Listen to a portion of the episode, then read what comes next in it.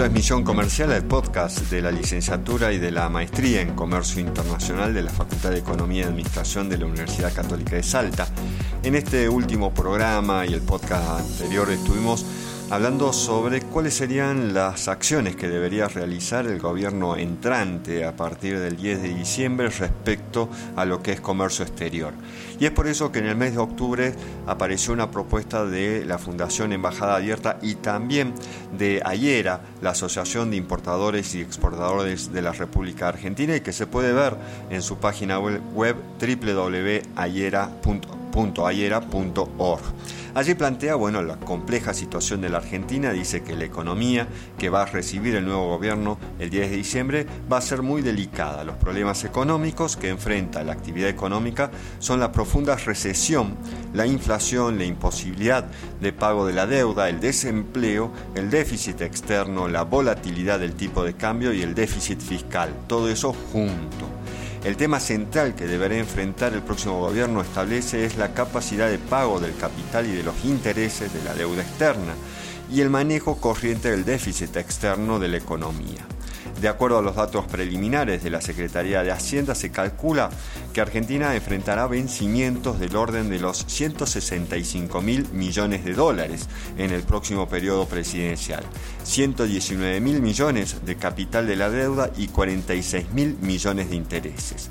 Por eso, eh, por una simple razón matemática, plantea Ayera, el próximo gobierno deberá tener una gran capacidad de persuasión y negociación con los acreedores, a la vez de usar toda su creatividad para volver a poner a la economía en movimiento, sin descuidar las variables macroeconómicas y la problemática social.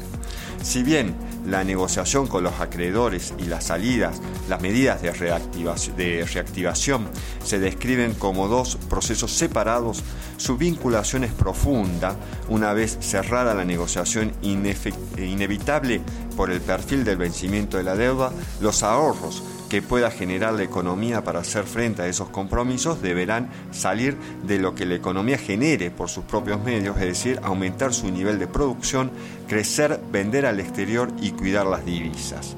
En ese sentido, plantea Ayera, es vital que el próximo gobierno despliegue una certera estrategia de corto, mediano y largo plazo para la economía.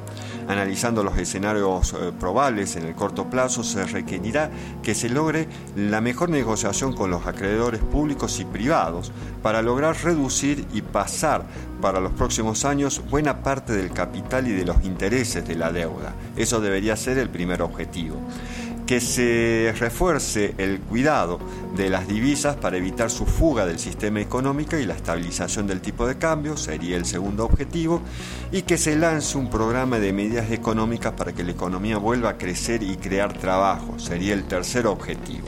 Lograr un, un amplio acuerdo con los diferentes actores sociales para lograr esta estabilidad económica. Por eso también dice Ayera que vale la pena ahondar sobre el tema de las exportaciones. Eh, Argentina debe exportar más y debe exportar productos con mayor valor agregado. Dice, se requiere llevar adelante una tarea mayúscula, convencer a los sectores económicos que tienen capacidades de inversión que modifiquen sus carteras y estrategias económicas y vuelvan a confiar en el crecimiento de la economía. La cuestión es, pasa centralmente por allí, dice Ayera. Muchas gracias.